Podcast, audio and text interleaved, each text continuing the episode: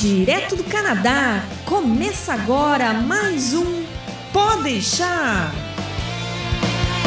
Saudações humanos e sejam bem-vindos de volta ao Pode deixar. Eu sou o Massaro Roche falando de Orwa e eu não tenho capacidade de fazer um doutorado. Aqui é o Berg falando de Quebec. Se eu tivesse feito um, não chamaria de doutorado. Eu sou a Andrea falando de Vancouver e sou apenas um humilde aprendiz. e hoje, como o tema é doutorado, a gente trouxe duas doutorandas para falar com a gente. Então a gente tem aqui Dona Ellen, tudo bem, dona Ellen? Se apresente. Tudo bem. Olá, tudo bem com vocês aí do Pode Deixar? Eu sou a Ellen e o mestrado me esticou muito e o doutorado por muitas vezes quase me arrebentou. Vixe! que dureza. Essa é uma frase importante porque a gente vai discutir sobre isso no programa. Porra! E também nossa segunda convidada é a Dona Nália. Dona Nália, fale, se apresente. Eu mesma, então. Meu nome é Nália. E aí, galera, tudo bem? Faço doutorado, mas eu vou confessar para vocês, eu sou uma nerd desde que eu me entendo por gente. Desde criança, realmente. Nerd também pode ser doutora, né? Oh. então, pessoas, no programa de hoje a gente vai falar sobre doutorado no Canadá, um tema para lá de solicitado para as pessoas que estão interessadas, que eu, se souber a quantidade de gente que tem vontade de conhecer como é fazer um doutorado no Canadá, vocês não vão acreditar. Então, hoje a gente está com essas duas figuras fantásticas que vão contar para a gente os detalhes, os, os caminhos e todas as dores e alegrias de fazer um doutorado aqui no Canadá. Então, corre não, que a gente já volta. Precisando passar nos exames do IELTS e TOEFL? Vai estudar ou morar no exterior e precisa falar inglês? O Canadá agora orgulhosamente apresenta o serviço de inglês para imigração da nossa querida amiga e parceira Soraya Quirino. Uma gama de cursos online, individuais e totalmente personalizados apresentados com uma metodologia moderna e um índice de aprovação de mais de 95%. Acesse agora o site canadagora.com/inglês and let's speak English, my friend.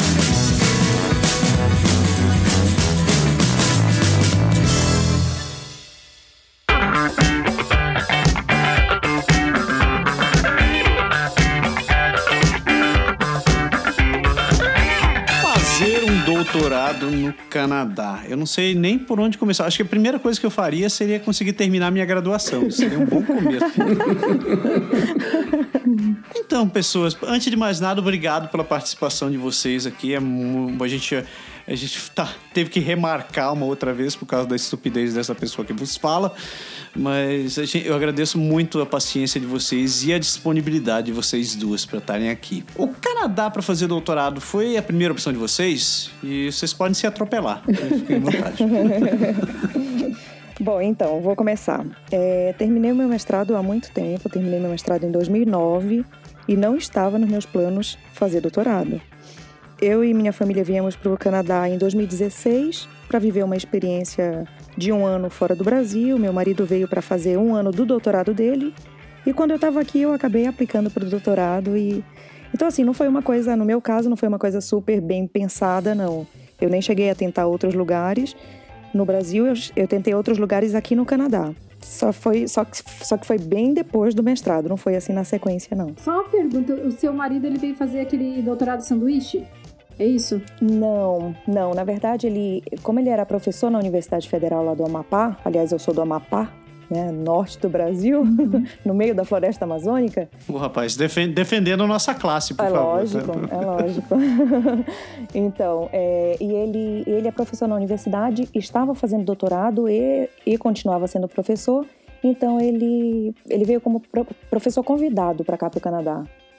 E aí acabou sendo um ano do doutorado dele, essa, essa experiência que ele teve aqui com professores daqui da Universidade de Ottawa, que é onde eu estou hoje. E por curiosidade também, mestrado e doutorado em que? É, pera, ele ou eu? Os dois. tá, o Eldo, é, o Eldo ele é engenheiro químico, fez mestrado em biodiversidade e doutorado também na mesma área. Então ele trabalha com, com meio ambiente, recursos hídricos. Eu sou dentista, graduada no Brasil, na Unicamp, mestrado também lá em Campinas e vim fazer doutorado aqui, só que em ciências da saúde e não em odontologia, porque é, em Ottawa, que foi a cidade que a gente escolheu para morar, não tem odontologia, não tem faculdade de odontologia.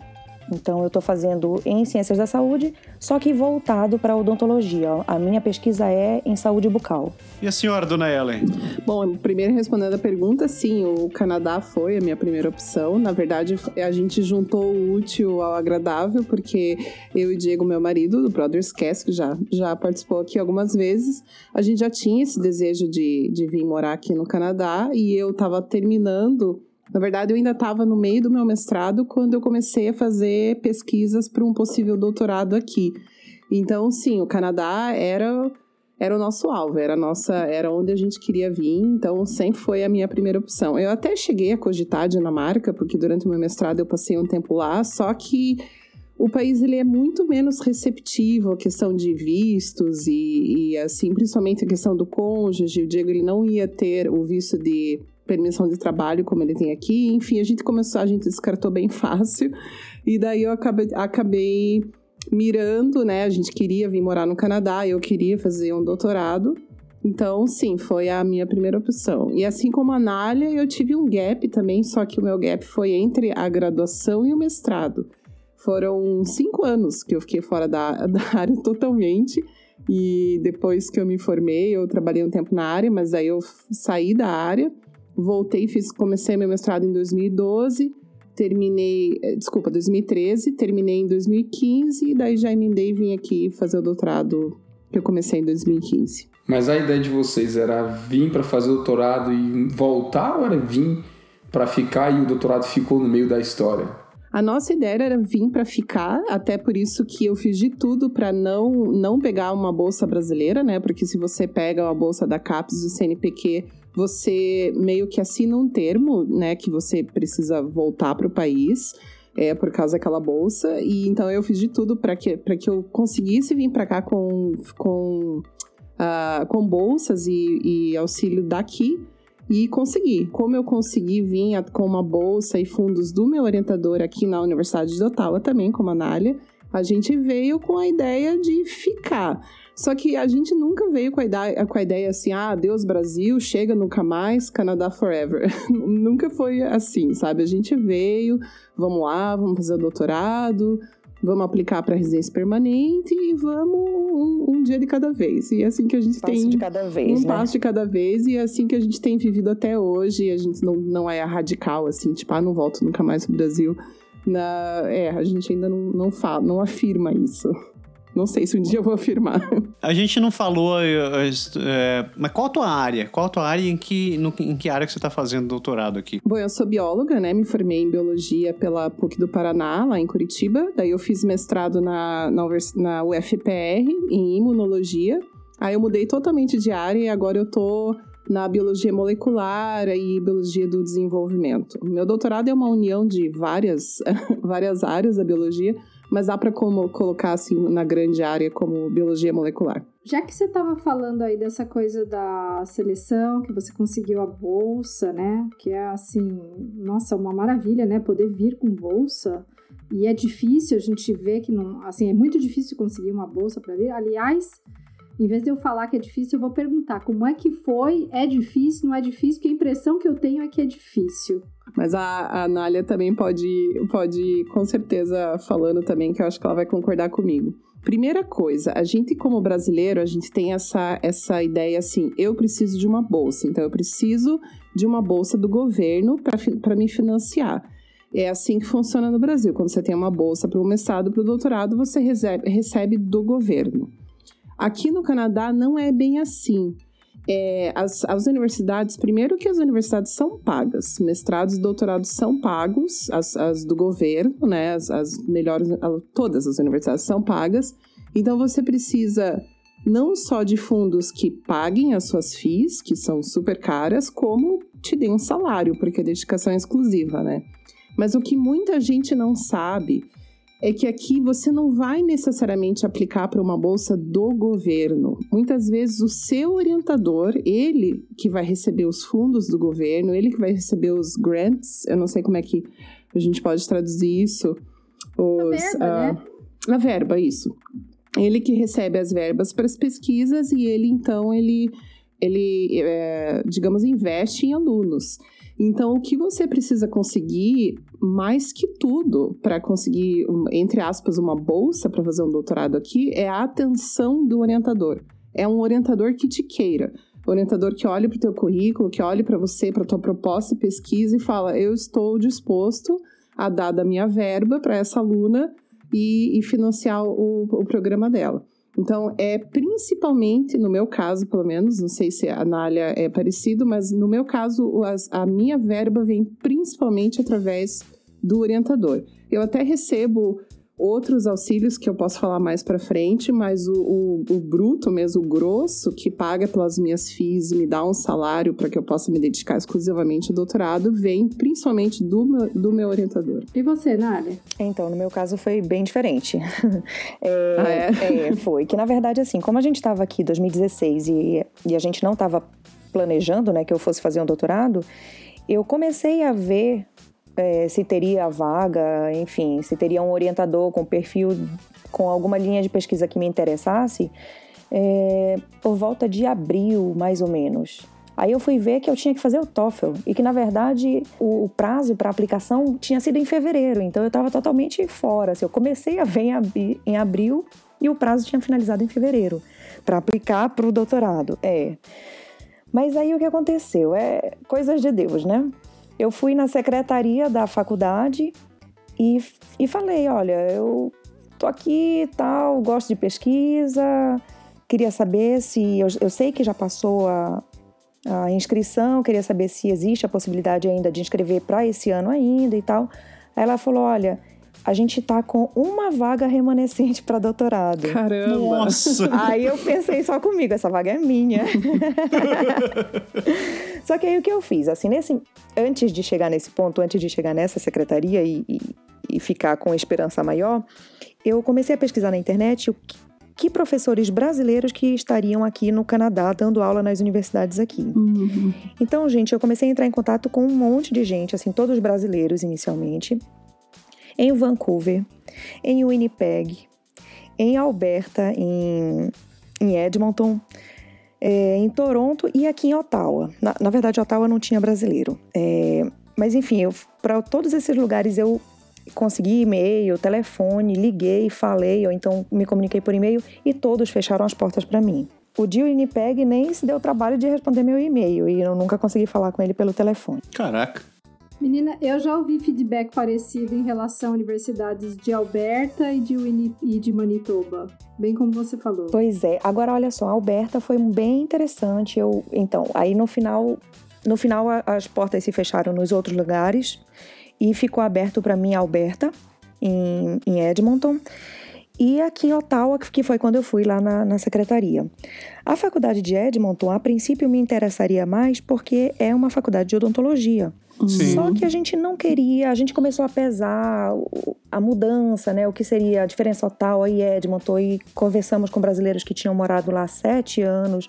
Eu peguei, era um casal, eu peguei a menina, eu acho que eu fiz uma sabatina de meio umas três horas com a coitada perguntando sobre Edmonton para resolver. E aí nós decidimos que nós queríamos ficar em Ottawa. Mas eu fui levando adiante as duas aplicações. Então, como tinha essa vaga na Universidade de Ottawa e tinha a possibilidade de eu ir para Edmonton, eu fui passando pelo processo seletivo nos dois lugares.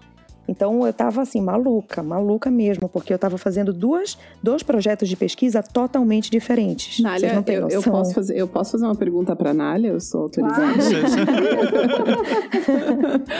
uh, Nália, você tinha um professor em Edmonton e um professor aqui, então, é, que, digamos, uh, duas linhas de pesquisa com quem você estava tava entrando em contato, é isso? Ou, ou de, tipo direto com a universidade? Era com o professor, em primeiro lugar? Em Edmonton, em Edmonton Sim. era com professor. E aqui na universidade uhum. foi inicialmente, na, em Ottawa, inicialmente foi pela universidade. Entendi. Então, então o que aconteceu? Aqui em Ottawa, quando eu fui na secretaria e vi essa possibilidade, eu eu entrei na Faculdade de Ciências da Saúde e fui olhar o currículo de todos os professores. Todos, Uhum. todos. Sei lá quantos, 50, 70 professores, não sei. Todos eu olhei. E aí eu vi as linhas de pesquisa e escolhi cinco que eu gostaria, assim, que, que caberia o que eu queria estudar dentro daquela linha de pesquisa. Uhum. Entrei em contato e comecei a me comunicar com a secretária. Gente, eu achava que era a secretária. Quando eu achava, ela só se assinava como Mary. Mary, não sei das quantas, era Mary. E eu nunca, eu nunca fui no Google atrás dessa Mary da universidade.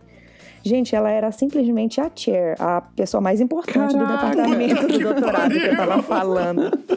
Gente, eu me tremia quando eu descobri que ela era quem ela era. Por um lado foi bom isso, porque eu estava falando com ela direto e ela foi meio que me ajudando a lapidar os meus projetos de pesquisa. E ela falou: ok, então do- desses, dessas cinco opções, eu vou falar com dois. E ela era uma das minhas opções. Ah, A aham. Mary era uma das minhas opções. Aí ela falou: vou, vou falar com dois e aí a gente tira e, e verifica e tal. E, e no final, assim, nenhum dos dois pod- podia aceitar aluno por, por dois anos, porque eles estavam muito cheios de alunos. E caiu no colo dela, com quem eu já estava falando há muito tempo. Olha só. Caraca. Então foi muito, é, foi coincidência, foi, falo coisa de Deus mesmo. Só que aí ela falou, Nália, não tem grana. Não tinha dinheiro, não tinha bolsa, não tinha como eu aplicar para bolsa mais, porque já tinha passado todos os prazos. Sim. E ela não tinha mais, porque já tinha acabado o, o prazo de inscrição, que é quando eles informam para a universidade, enfim, o- quando eles vão gastar o, e como o dinheiro deles, né? Foi assim que eu entendi a explicação dela. Só que a gente queria ficar e no final eu paguei o primeiro semestre, o primeiro termo. Aqui são três termos, né? Então aqui tem o.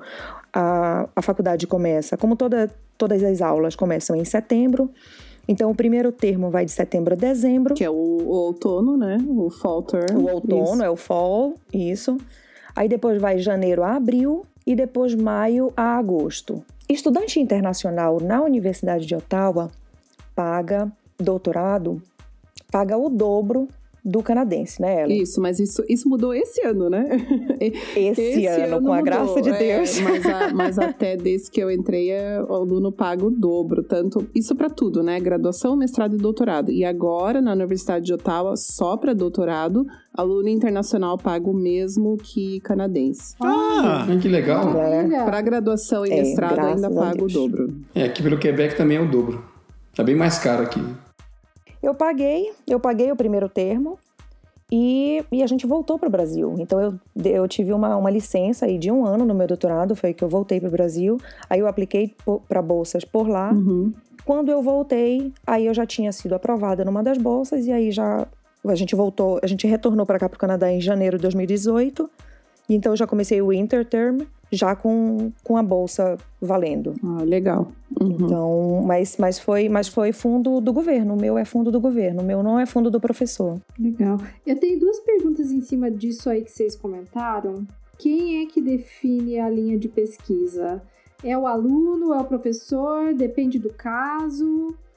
E a outra pergunta é como que é a aceitação para o doutorado de quem já fez mestrado no Brasil? Eu digo, eles aceitam bem o teu mestrado tendo sido feito no Brasil? Porque, ou, vamos dizer assim, tem um sentimento de que para uma maioria talvez a pessoa devesse vir fazer um mestrado aqui e depois fazer um doutorado. Sim, olha, André, eu acho que depende muito do, do caso, né? Eu, eu, infelizmente, eu só posso falar pela, pela área da biologia, de pesquisa na área de biologia e pesquisa médica como um todo, né? Eu não sei como que funciona para engenharias ou para a área de humanas, mas assim, para a área de biológicas, você, como eu falei antes, você precisa conseguir a atenção do orientador, né? Então, ele, na verdade, ele, ele vai olhar como se fosse o teu currículo. E o que, que é o teu currículo? É o que, que você fez até, tipo, tá, se você fez um mestrado, se você tem publicação, ou se você pelo menos é coautora de publicação, o que, que você fazia, Uhum. qual que foi a tua, tua tese. Então, no meu caso, sim, o meu mestrado contou né, o meu, o meu orientador, quando eu comecei a, a me corresponder com ele, eu não tinha nem terminado o meu mestrado ainda, na verdade, eu estava para defender. Mas ele A gente teve uma conversa pelo Skype, eu falei de toda a minha experiência com pesquisa, mandei para ele uma cover letter, que eu acho que vocês já devem ter comentado aqui em podcast, podcasts passados o que é uma cover letter. Então é, é assim, em, em, em, uma certa forma, é um pouquinho parecido com conseguir um emprego, sabe? Porque você, você chega para o orientador, fala quem você é, fala a experiência que você tem e fala o porquê que você quer trabalhar para aquela pessoa, né? Mas como eu falei, isso é na área de biológicas, eu não sei se em toda a área é assim.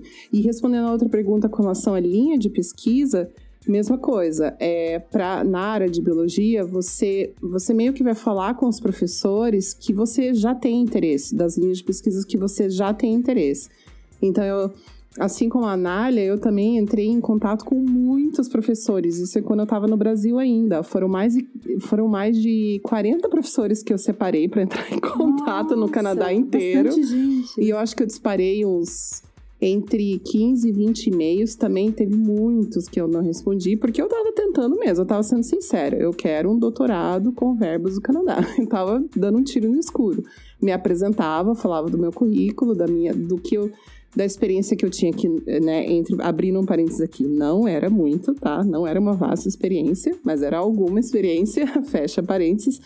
E, e fui assim tentando até que eu conseguisse alguém que mostrasse algum, algum tipo de interesse. Então eu abri um pouco, eu expandi um pouco a minha a, a, a, minha área de interesse. Eu não fiquei focada, ah, não, eu quero estudar isso, e se não for isso, tchau, eu não quero fazer doutorado. Eu, eu, eu, eu expandi bastante, tanto que eu mudei de área, né? Então, mas você meio que se apresenta, você tem que meio que vender o seu peixe, se você quer a atenção do orientador, principalmente se você quer dinheiro dele, né?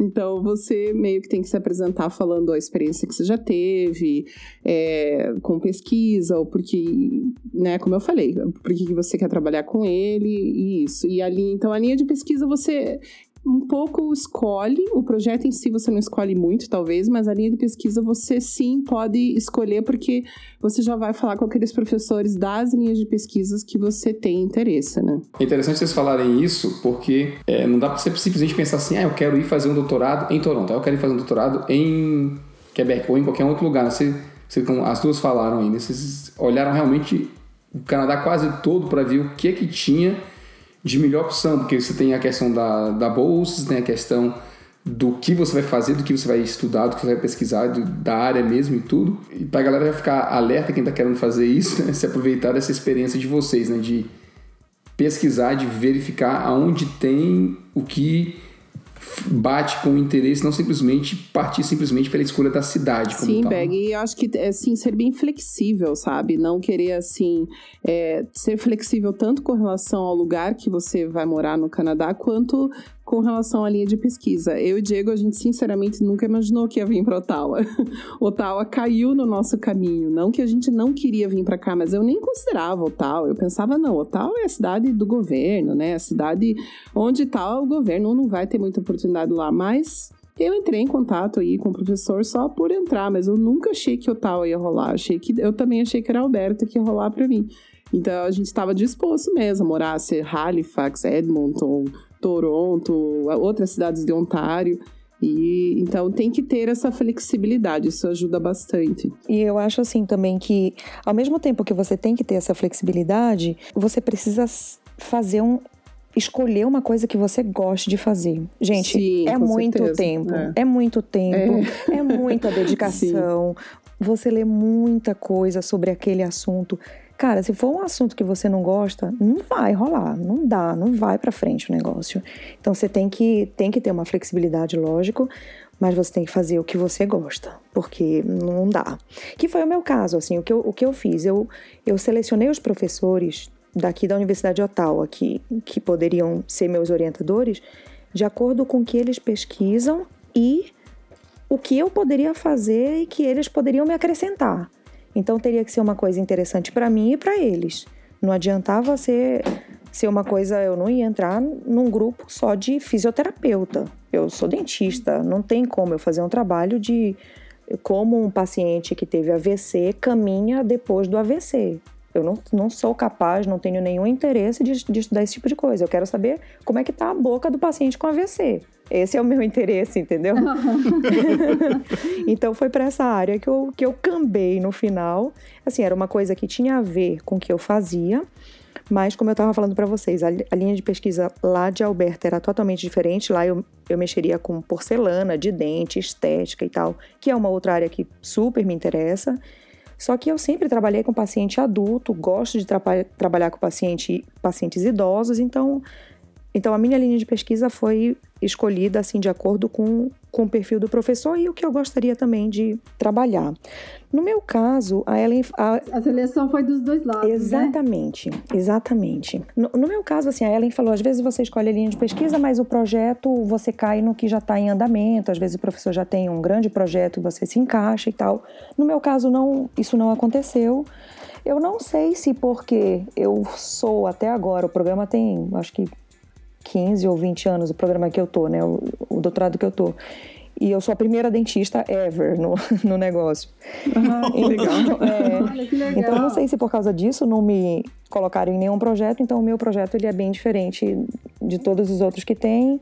E por isso, sou eu que estou desenvolvendo. Assim, então, é muito bom porque eu tenho a, a oportunidade de, de estudar realmente o que eu quero, da forma que eu quero mas ao mesmo tempo é ruim porque às vezes você precisa de um de uma decisão, sabe assim, não, faz um conselho, né? É, uhum. uma coisa mais certa, tipo, eu tô em dúvida entre cinco opções.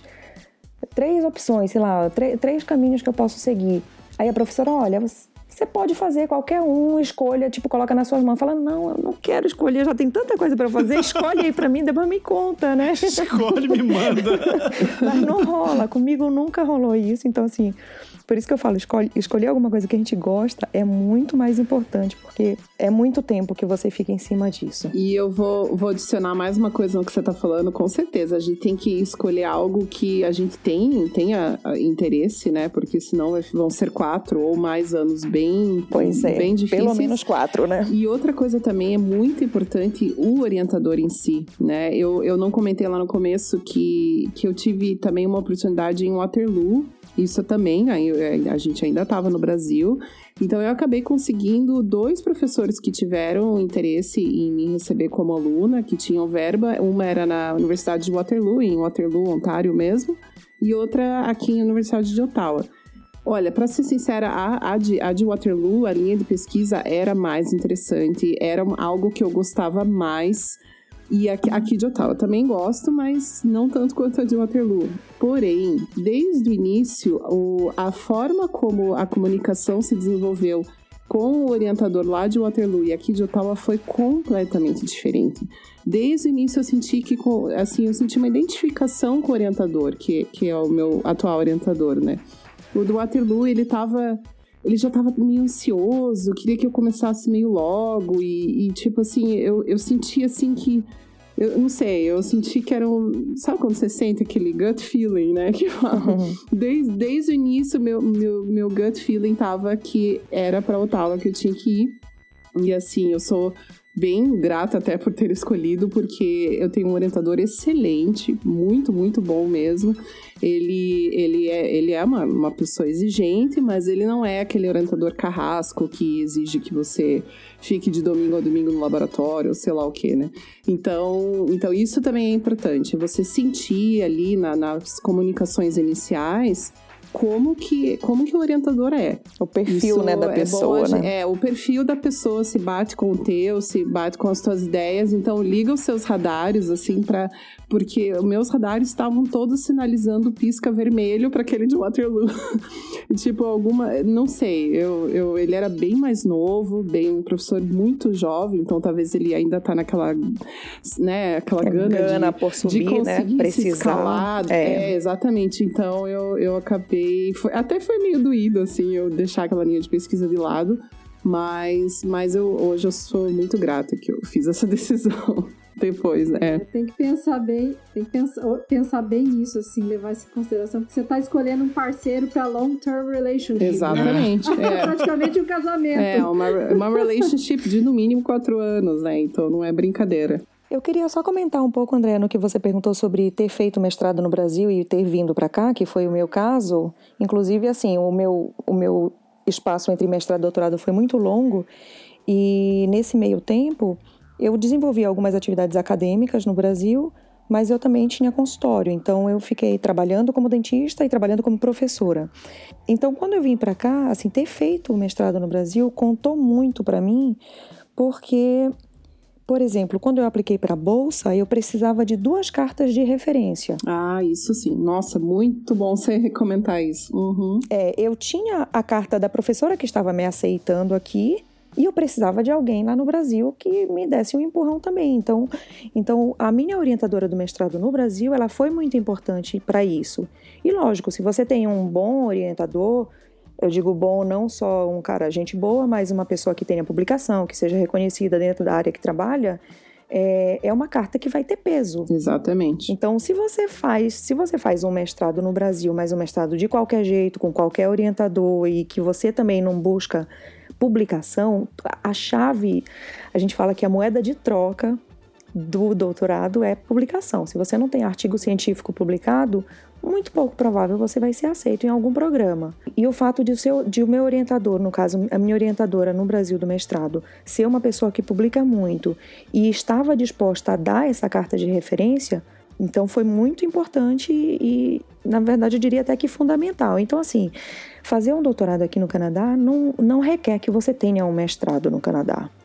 Mas você tem que ter um bom, tem que ter tido um bom mestrado, tem que ter construído uma boa carreira acadêmica e relação com, com professores no Brasil, porque você vai precisar Com deles. certeza. Eu precisei, Foi, é, eu precisei de três: do meu orientador, do supervisor da, do meu programa e de uma professora de, de outra disciplina que eu fiz lá. É, não, isso foi muito bom você comentar, Anália. É, é, aqui, eu acho que, na verdade, eu não, não sei se uma pessoa consegue entrar num doutorado aqui no Canadá sem essas referências. Eu acho, eu diria que não. Eu acho que não. É, eu também, também é, acho que não. que bom que você lembrou desse detalhe, porque eu também tive, tive a sorte de ter uma orientadora e uma co-orientadora no meu mestrado. Ambas têm um currículo bem bom, então eu já tinha duas cartas.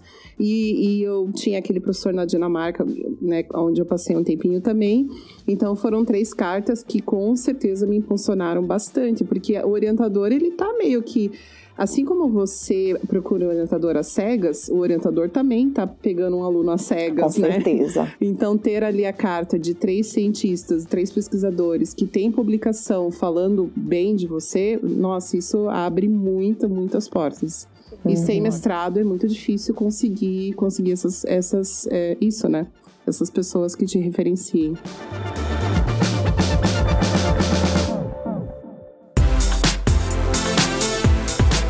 Você aí que vai viajar, sabia que buscar atendimento no exterior pode custar alguns milhares de dólares? Então por que viajar sem contratar um seguro viagem? Quer seja turismo, estudo, trabalho ou imigração, você deixa a sua estadia muito mais segura e tranquila por menos de um dólar por dia. Isso mesmo, menos de um dólar por dia. Seguro Viagem do Canadá Agora e Energia Finances, um serviço aprovado e recomendado por quem já contratou e utilizou. Acesse agora o site canadagora.com/barra Seguro Viagem e contrate o seu.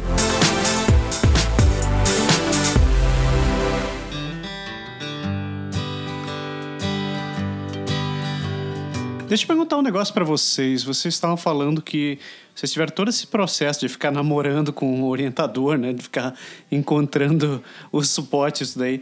Ambas, no, no caso de vocês, ambas vocês fizeram tudo à distância, né? Vocês não chegaram em nenhum momento ter que vir pro Canadá para encontrar com essas pessoas pessoalmente, tiveram não? É, na verdade, na verdade eu estava aqui, né? No meu caso eu estava aqui, então eu só que assim, é, só que assim eu estava a, a comunicação basicamente é por e-mail, né? Basicamente é Aham. por e-mail. É, no meu caso, eu tava no Brasil ainda e eu tive uma conversa por Skype, mas o resto foi tudo por e-mail também. Ah, e uma ligação telefônica, olha só, mas o resto. Eu também tive Nossa. isso, eu também Não, tive. gente, ele me, li- ele me ligou. Ainda se usa o Ele telefone? me ligou ainda no meu telefone fixo em Curitiba.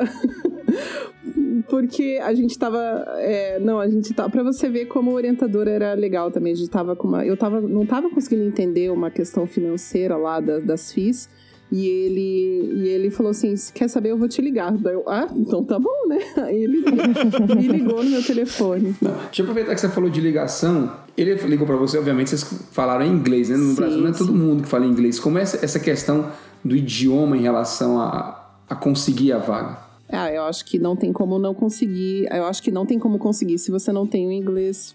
é, diria no mínimo intermediário para fluente, né? Não, eu acho assim meio ilusório achar que você vai conseguir fazer um doutorado com o inglês básico. Essa é a minha opinião, né?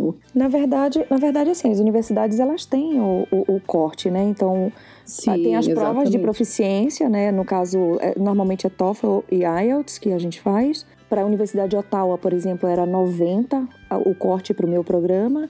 E a Universidade de Alberta era 93. Nus? Então você faz uma prova valendo 120 pontos, que era o TOEFL, que foi a que eu fiz. E aí você tem que tirar 90 aqui ou 93 se fosse lá em Alberta. Então eu acho que o corte vai por aí mesmo. A equivalência do IELTS acho que é 7 ou 7,5 para isso aí. É, eu realmente não sei, mas tem tudo no site da, da, da universidade, de acordo com o programa, tem. Agora, esse lance da ligação, Ellen, eu encarei, eu encarei isso no meu caso. Eu estava aqui em Ottawa, falando com a tal da Mary, que eu achava que era a secretária, né? Mary Poppins. Ingenuidade, né, da pessoa. Essa tal de Mary aí, né? Você falava essa tal de Mary. Essa tal. Tomara que essa mulher me arrume um professor, né? Eu tava só na minha cabeça, tomara que Eu vou me grudar na secretária, quem sabe ela me dá uma força. Quem sabe? Então, mas eu encarei no final essa ligação, porque eu tive uma ligação com ela, ela- eu tava explicando pra ela por e-mail. Ela falou: faz o seguinte, liga pra mim. Cara, eu me tremia dos pés à cabeça. Gente, na boa, falar em outra língua, você falar tete a tete, assim, você falar na cara com a pessoa, você vê a reação, você vê os gestos, isso tudo contribui pra você conseguir se comunicar. Mas pelo telefone, a pessoa pode estar fazendo careta, falando, entendeu? Tá virando virando o olho e você certeza. não sabe qual é. É! Com certeza. É, te deixa falando e joga o telefone pro canto, né? Então eu encarei essa, essa ligação como parte do processo seletivo. Sinceramente, assim, para mim isso foi Uhum. parte. Então, para para mim, como foi o processo seletivo do doutorado?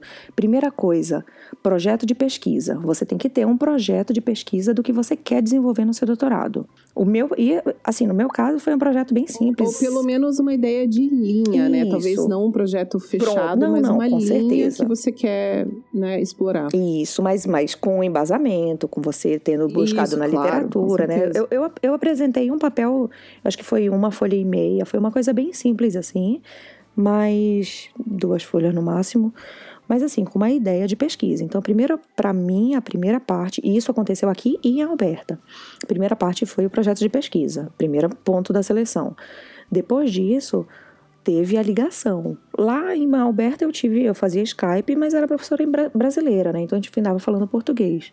Mas aqui teve a ligação por telefone. Te- teve a prova de inglês, lógico, que foi na verdade a primeira coisa, né? Que se você não consegue a nota, não adianta você aplicar para o programa. E depois a entrevista pessoal, Uhum. e essa, essa foi para mim, eu assim, não não estava claro, não tinha um processo seletivo claro no programa que eu estava fazendo, nem aqui nem lá em Alberta. Então, na minha cabeça, eu, eu ia passando assim as etapas e encarava aquilo como se fosse um- uma etapa realmente de, de seleção. Até a, a entrevista pessoal, que foi com a professora Mary, no meu caso aqui em Ottawa, e que você tem que explicar tudo que você já fez da sua vida de pesquisa e tal, inclusive coisas, no meu caso que tinha clínica, né, a parte profissional clínica, explicar para ela tudo e lógico, tudo em inglês. Então, Você tem, que ter, você tem que dominar o vocabulário da sua área, né? também, com certeza. Mas falar o telefone é a pior coisa pra gente. Não, falar no telefone é. Na verdade, até hoje, falar no telefone em inglês eu não curto muito, não. É, é, é- eu acho que é o grau de Se eu tô no dificuldade maior barulho, eu não de falo. você usar uma segunda língua é falar no telefone. No final das contas, não, você estando à distância, você estando pessoalmente, não, não faz muita diferença. O que eles estão realmente interessados é, é ver se você tem credenciais suficientes para eles se, te trazerem, né, para cá. Exatamente. Como, como você É. falou, né? Eles estão É, tão na cega, eles não te veem, você não consegue Sim. ver eles e a única moeda de avaliação que eles têm é o teu histórico acadêmico, né? A tua O É. currículo, é. As notas, né? As notas pesam muito, gente. Muito, Você tá olha falando só. as notas, Pra bolsa a- que eu consegui do... do... mestrado. Ah, é? Pra, ah, Não, pra, e pra mim, em nenhum momento eu tive que apresentar histórico ou nada pra, pra seleção. Só depois, assim, pra oficializarem.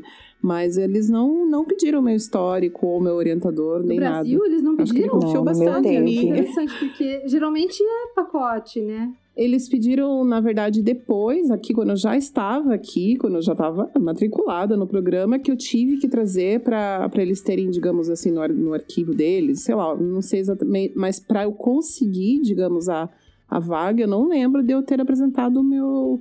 Meu histórico. Não, eu não apresentei, porque agora que eu lembrei, porque eu não tinha nem terminado. eu tava para defender ainda. Porque no meu caso, no meu caso, o aceite quem deu, o aceite more, digamos, foi o orientador, né? Depois que eu tive o aceite dele, o resto foi questão só burocrática, né? Eu consegui uma vaga na universidade e tal. E ele não, não, não pediu. Ele pediu essas referências, ele queria conversar comigo, é, currículo, essas coisas, mas não, não pediu o meu histórico, não. Pra você eles pediram, Nari? Não, então, não, não foi a professora, não foi a orientadora que me pediu, mas fazia parte do. Tipo assim, eu não consegui, não conseguiria começar a, a fazer as aulas, a atender as aulas, se eu não tivesse terminado o meu, o meu processo de inscrição. E dentro, dentro do meu processo de inscrição tinha a nota do mestrado e da faculdade. Uhum. Mas assim, o que eu ia falar também da, da importância das notas passadas é para aplicação de bolsa. Como eu estava no Brasil 2017 aplicando para a bolsa, Ah, isso no Brasil, sim. Aí sim. Aham. eu precisei para as bolsas, eles fazem uma, uma, uma média das suas notas do mestrado, né? por, por caso de quem vai fazer doutorado, faz uma média dos, das notas do mestrado e das notas da graduação, e isso é levado em consideração na, na sua classificação. Digamos, tem 10 bolsas e as suas notas, você em tudo você empata com alguém e você tem notas melhores de mestrado doutorado, você passa na frente da pessoa ou não, se não for o caso, né? Para a bolsa de estudo é muito importante o seu histórico escolar. Eu tenho uma pergunta que, nossa, me veio agora, acabei, acabei de lembrar, que sempre o povo pergunta. Quem vem fazer doutorado vem com que tipo de visto? É um work permit? Study permit, é, no meu caso, eu tenho um, um, um visto de estudante com permissão de trabalho dentro do campus. Porque eu, eu faço. É isso que eu ia perguntar, hein? Tem uma permissão de trabalho com a maneira. né? É, é uma permissão de trabalho, mas eu só posso trabalhar dentro do campus, porque no meu programa de doutorado eu sou praticamente obrigada a fazer o trabalho de assistente de professor, né? Que talvez a gente pode conversar mais para frente. Então eu, eles precisam dar essa autorização de trabalho no campus, mas eu não posso.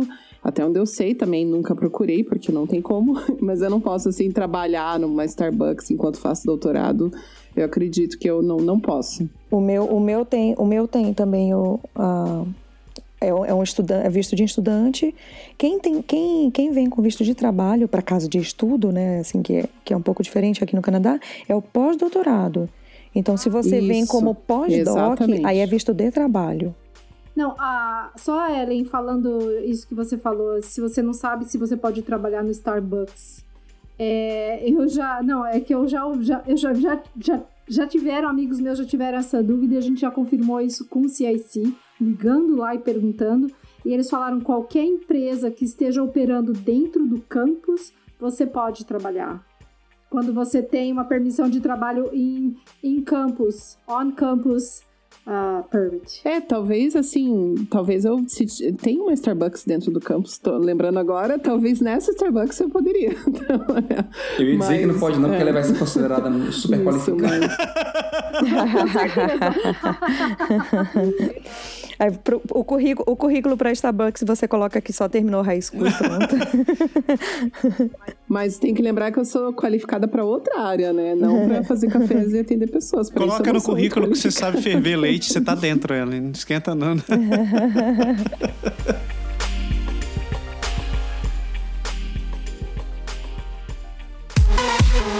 Alô, aqui é o Berg do Aprender Francês Agora e eu posso te ajudar a aprender o francês da vida real. As dificuldades que você tem, muito provavelmente, foram as mesmas que já passamos ao longo de mais de 10 anos de teoria e de prática na língua francesa.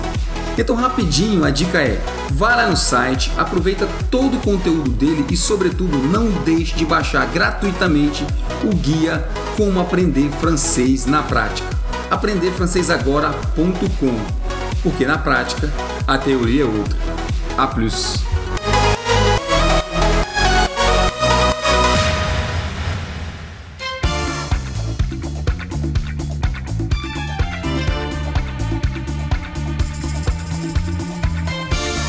Gente, agora eu quero perguntar um negócio, né? Já do dia a dia de vocês, vocês passaram por toda essa rotina, toda essa, toda essa, essa maratona para conseguirem ser aprovados.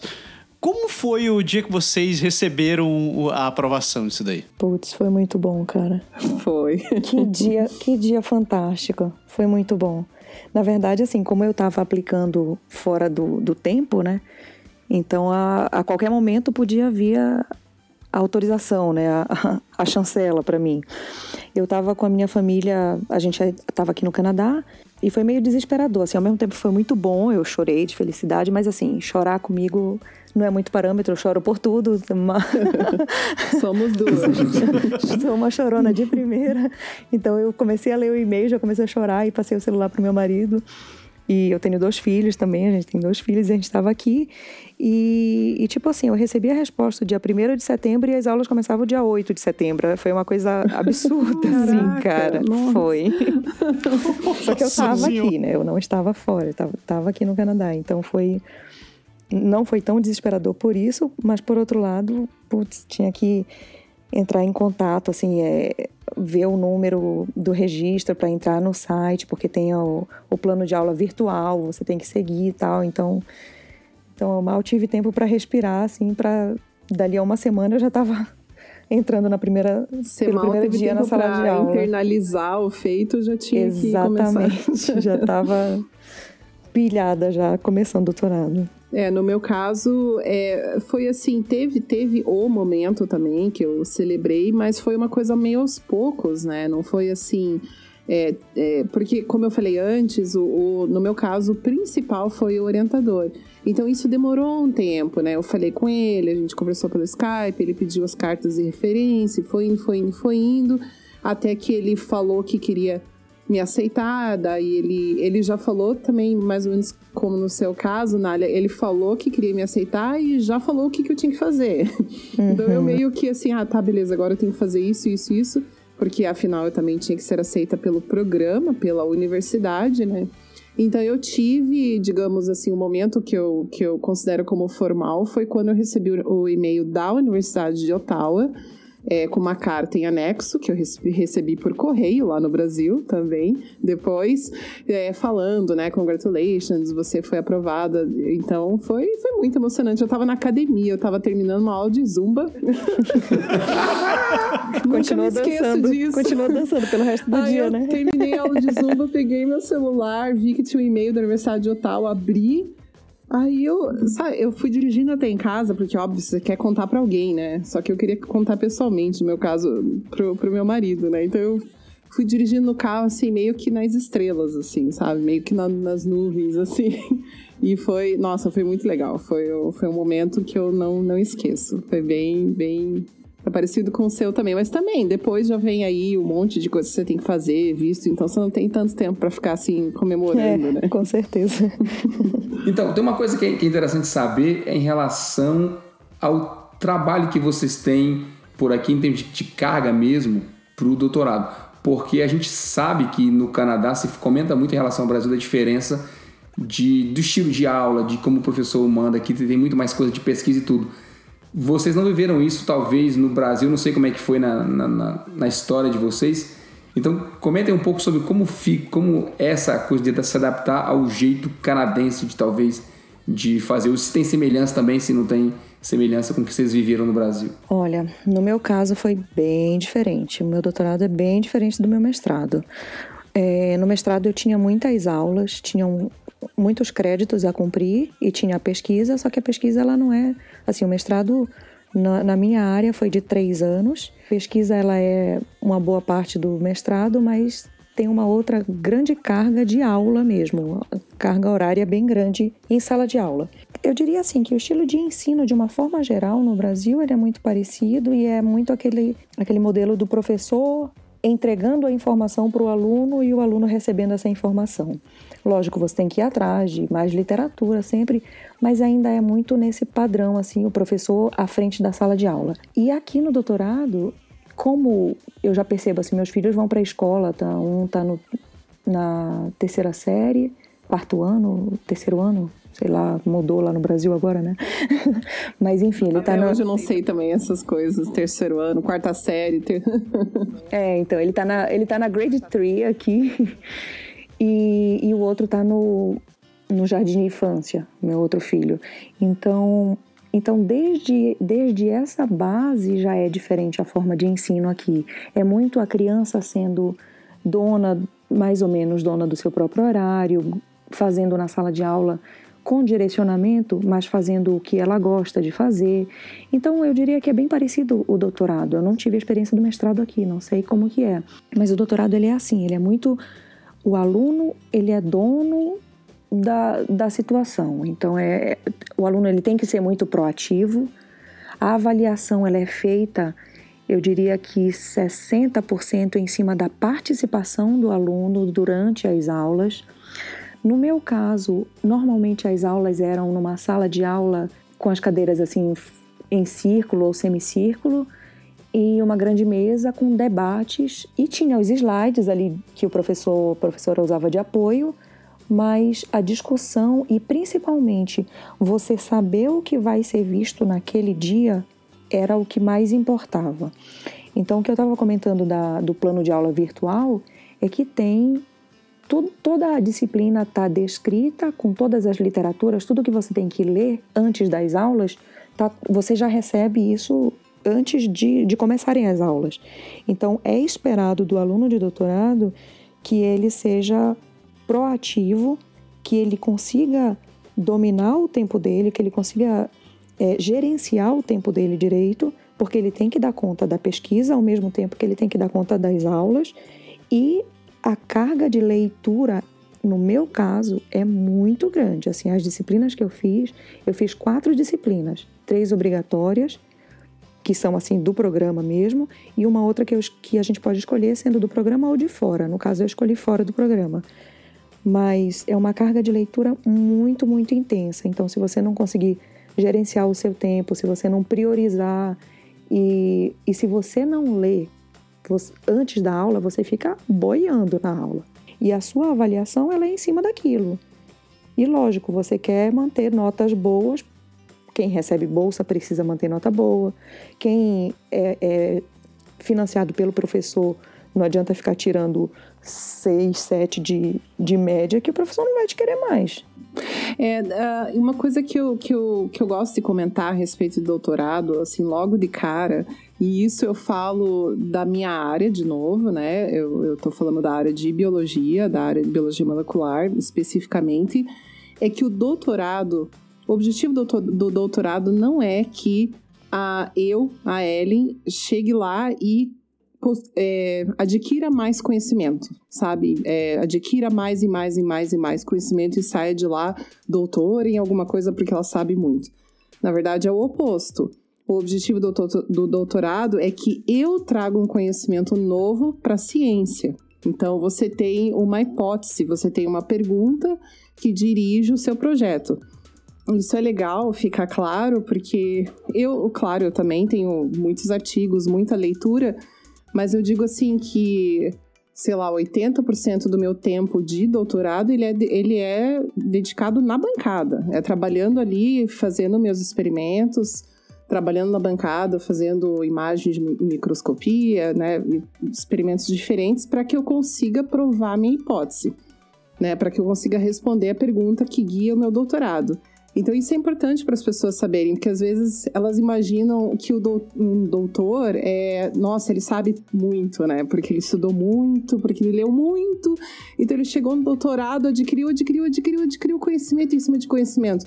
Na verdade, não. Na verdade, o que a Universidade de Ottawa espera de mim é que eu prove aquela minha hipótese. Então, eu vou trazer um conhecimento que nunca antes ninguém pesquisou. Assim é, é assim que se faz ciência, né? Uhum. É, e esse, esse é um desafio, né, Ellen? Assim, todos, todos os doutorados, assim, é você, você trazer uma coisa nova, né? Tem tanta coisa já pesquisada, mas você tem que descobrir um, um oceano azul ali no meio.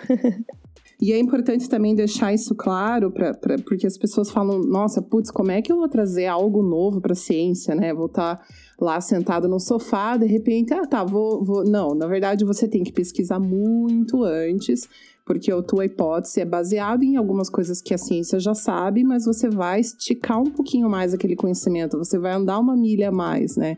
Então, com certeza, esse é o desafio maior do doutorado. Eu, quando eu fiz mestrado no Brasil, eu tive muito contato com, com, com outras pessoas que estavam fazendo doutorado. E assim, pelo menos no meu caso, até comparando a UFPR com a, com a Universidade de Ottawa, né, nesse quesito específico, né, de você vir e trazer um conhecimento novo, eu sinceramente não vejo muita diferença. Uhum. Lá a gente também tinha um laboratório, você vinha, você tinha uma hipótese, você começava o seu doutorado com uma pergunta. Então, nesse quesito, não tem assim muita diferença, mas esse é o único quesito que não tem muita diferença. O resto é tudo diferente, muito diferente. Eu concordo com a Nália. Eu tive que fazer algumas matérias, bem poucas, lá no comecinho só, eu já terminei no primeiro ano.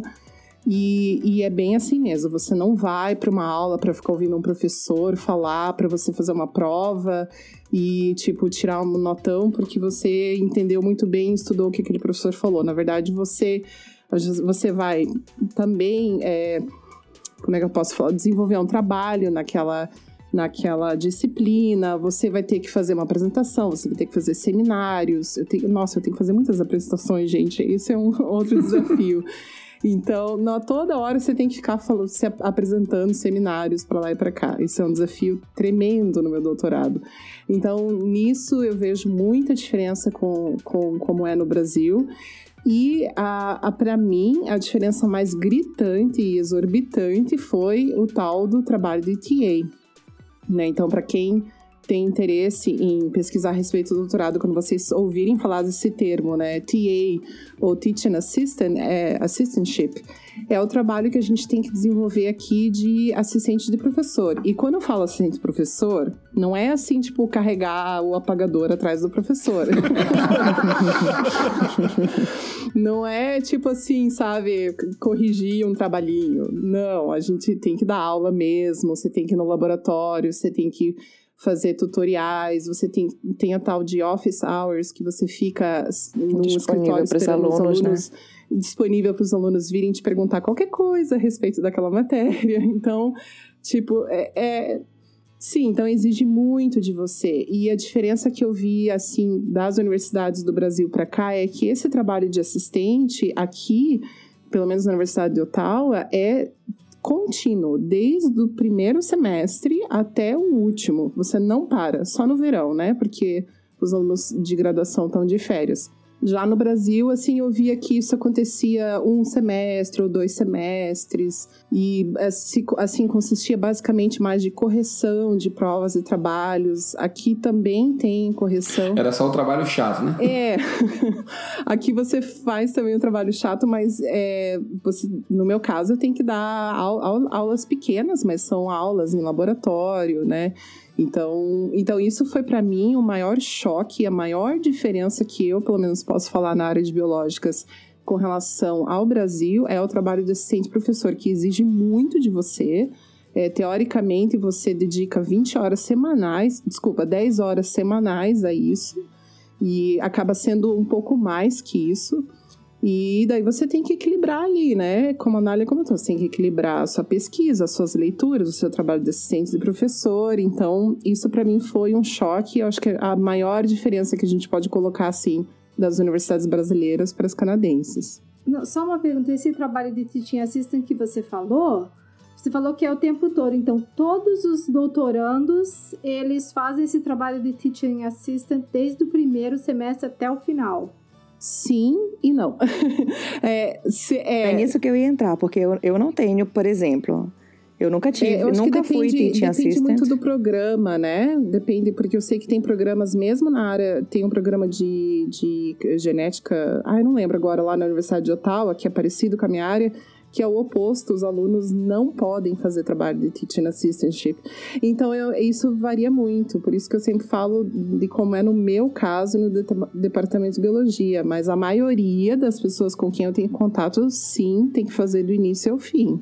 Olha só, lá, na minha, lá no meu programa é assim: tem, existe o trabalho de teaching assistant. Eu já fui teaching assistant, mas eu fui como é, só na parte laboratorial. Então, não era uma carga muito grande não de trabalho que eu tive. Foi bem, foi bem pequeno, inclusive, assim, e foi temporário. Foi, eu acho que um mês que eu fiquei só. É, mas mais forte no meu programa é o Research Assistant, que é um Ah, sim. que é, o- que é o RA. Então você tem o TA e você tem o RA. E aí, dependendo do programa, dependendo dos professores, varia muito o, o que vai, o maior número de vagas né, para cada um desses. Então, no meu caso, eu já fui RA, já fui Research Assistant do- da minha professora. E o que eu percebo é que as pessoas que vêm financiadas pelo professor, E tem que trabalhar mais. tem que é, é, é que faz parte é que tipo assim uma das formas que o professor justifica para a universidade Sim. o dinheiro que ele está pagando para o aluno é através dessas bolsas de research e teaching assistant então é uma forma que tem que como justificar a universidade continua pagando para o professor porque o professor precisa daquele aluno e o aluno no final logicamente recebe é, é muito bom porque você recebe dinheiro é ruim, lógico, porque é muita carga de trabalho.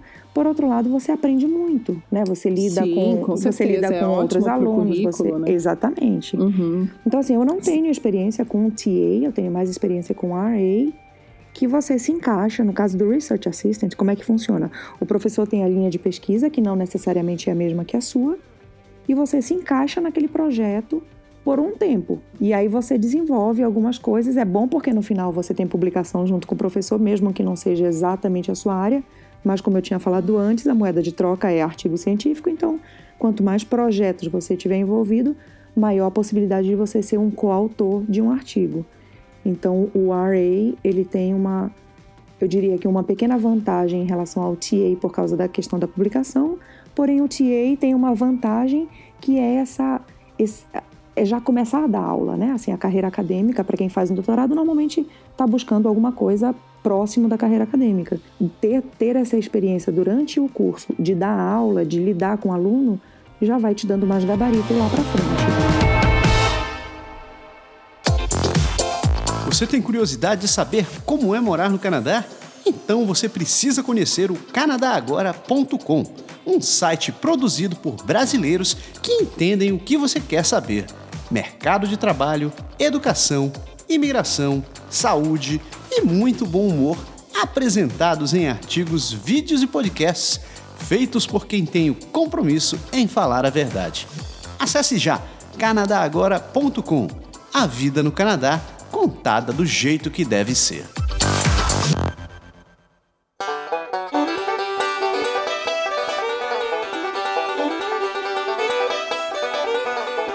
Aproveitando que vocês estão falando de, de terminologias, né? É, graduate, undergraduate. Nossa, isso aí faz uma confusão, uma confusão. Eu, não- eu não tenho a menor Não, ideia do que vocês estão falando, por sinal.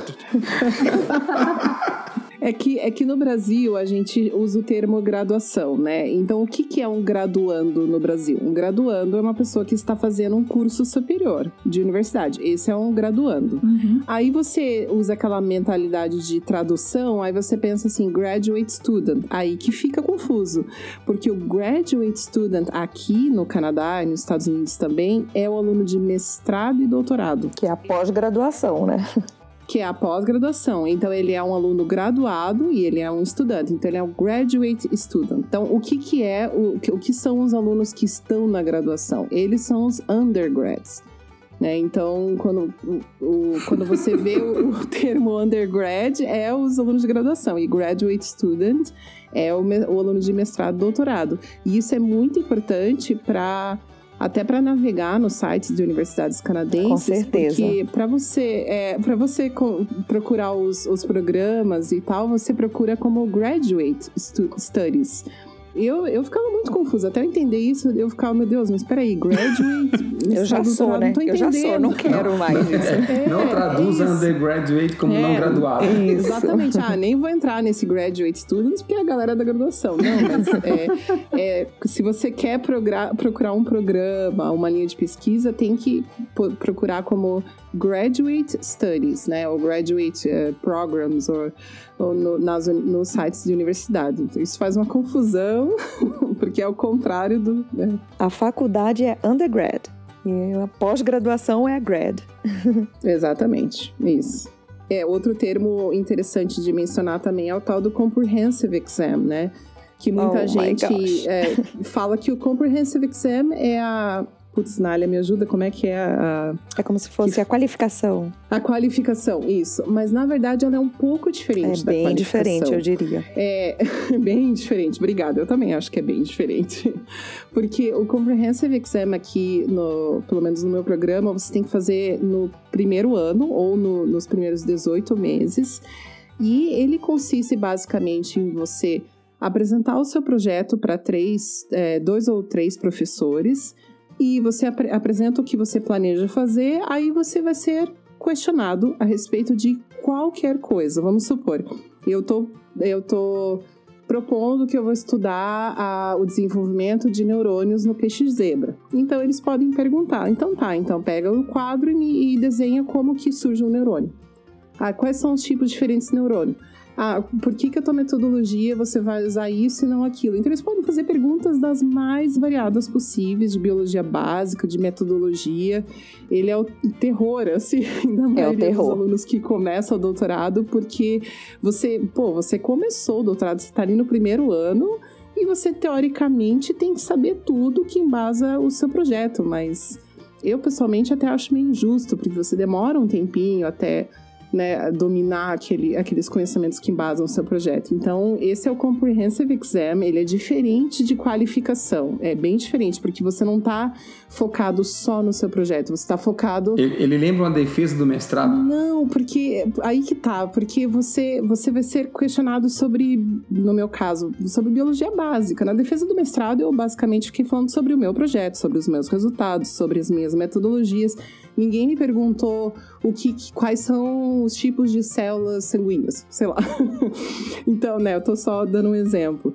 Isso não, isso não se pergunta numa defesa de mestrado, né? O Comprehensive Exam, ele quer testar o quão bom você é em conhecimentos básicos é, né, quando eu digo básicos, é que, base, que dão base, né? Não que eles são básicos de fáceis, mas em conhecimentos que dão base para sua pesquisa. Então ele é bem diferente da qualificação. Não é, não é muito focado no seu projeto em si, ele é focado no seu conhecimento. Porque a gente também faz uma coisa parecida com a qualificação lá para frente, né? Então são coisas é, diferentes, na minha opinião. É, no meu programa, o, o, o, Comprehensive, ele vem no final do primeiro ano. Então, geralmente, você termina o primeiro ano e aí, quando começa o segundo ano, a primeira paulada já é o comprehensive. E, e é uma paulada e, mesmo. e, é, e é o que eu tô passando agora. Assim, inclusive, eu acho que eu vou parar de gravar agora que eu tenho muita coisa para fazer. Brincadeira. Mas assim, é, no meu caso, no meu programa, funciona assim. O comprehensive, ele começa, você tem um, um, um calendário que você cumpre. Então, ele começa com os professores passando uma lista de, no meu caso, foram cerca de 30 artigos para ler, artigo, livro, tese, tudo, assim, 30 títulos. De assuntos variados que não ficam talvez só na sua linha de pesquisa, né? Não, não, não, não. É, é bem, é, é, amplo, né? A palavra comprehensive vem dessa amplitude, né? Assim, de você, de você, você vai abranger o, o seu, o seu a, a, sua pesquisa, mas tudo que emba é tudo que embasa ela, talvez, né? Ou os diferentes braços dela. é igual aquele negócio de votação, né? Não sei quantos para menos e para mais, é mais ou menos isso. Então tem a sua linha de pesquisa aqui no meio e você estuda mais e você estuda menos. Então assim tudo que está em volta dela e tudo que dá base para ela. Então no meu caso no meu caso, então, eles entregam essa lista de leituras. Você tem quatro semanas para ler sobre esses variados assuntos que vieram, e é lógico que você não fique em 30, você vai para 90, para 120, para bastante coisa, assim, para ler bastante. No final do, dessas quatro semanas, vem perguntas sobre o que você leu. Então, para mim, vieram três perguntas, sendo que não é. São perguntas extremamente, né, assim, abrangentes. Então, você tem que dissertar sobre aquilo que é perguntado. No meu são três perguntas. A primeira pergunta tem que ter 20 páginas, a segunda tem que ter 20 páginas, a terceira tem que ter 10 páginas de resposta. meu Deus. E eu tenho que fazer isso nas próximas quatro semanas. Então são quatro semanas de leitura, vem as perguntas, quatro semanas de respostas. Eu entrego para eles. Eles têm duas semanas para avaliar o que eu respondi e depois de duas semanas eles me dão um feedback e de acordo com o que eu escrevi, o que eles entenderam, enfim, de acordo com esse feedback, eu tenho mais duas semanas para preparar a defesa oral do meu comprehensive. Então, chega a defesa oral é todo mundo diz que é a pior coisa. Por enquanto eu estou na parte, eu estou nas, nas na segunda parte das quatro semanas, então eu estou respondendo as perguntas, escrevendo as infinitas páginas, e aí vou ter essas duas semanas de espera eu não vou ter o que fazer porque eu não sei o que vai ser assim, não vou ter o que fazer em relação ao comprehensive, porque eu não sei o que, que, vai, o que, que vai vir de feedback. Então pode ser que as minhas respostas estejam erradas e que eu vou ter que explicar isso tudo de novo lá na frente. Ou pode ser que as respostas estejam incompletas e eu vou ter que completar. Ou pode ser que esteja tudo muito bom e que eles vão perguntar sobre outras coisas que já nem estão mais nessa lista que foi passada. Olha, tem isso. Né? Também. Né? que beleza, hein? Mas força, Nália, força, que você vai delícia. conseguir. Detalhe, galera, esse, isso é importante falar. O comprehensive, ele é chave. Se você não passar, você não vai adiante no doutorado. Você para ali. Você é convidado a se retirar do doutorado. Isso. É. E daí você muda. Bem educadamente. Você muda o seu status de é, PhD student para PhD candidate, né? Depois que você passou pelo Comprehensive Exam. Então, para quem já viu esses termos, também agora sabe o que, que é. Eu hoje sou uma PhD candidate porque eu já passei pelo meu Comprehensive Exam, mas vocês eh, começam com um PhD student. Né? É, eu sou uma aspirante a candidate. mas logo, logo você vai ser candidate. Força, força. Tomara. É interessante porque é interessante que a gente pensa assim, né? Ah, não, vou fazer doutorado, são quatro anos para estudar e tal, defender lá no final. É, não, Isso tem muito tempo. Né? Não dá para pensar assim, não, tempo. senão você se afunda.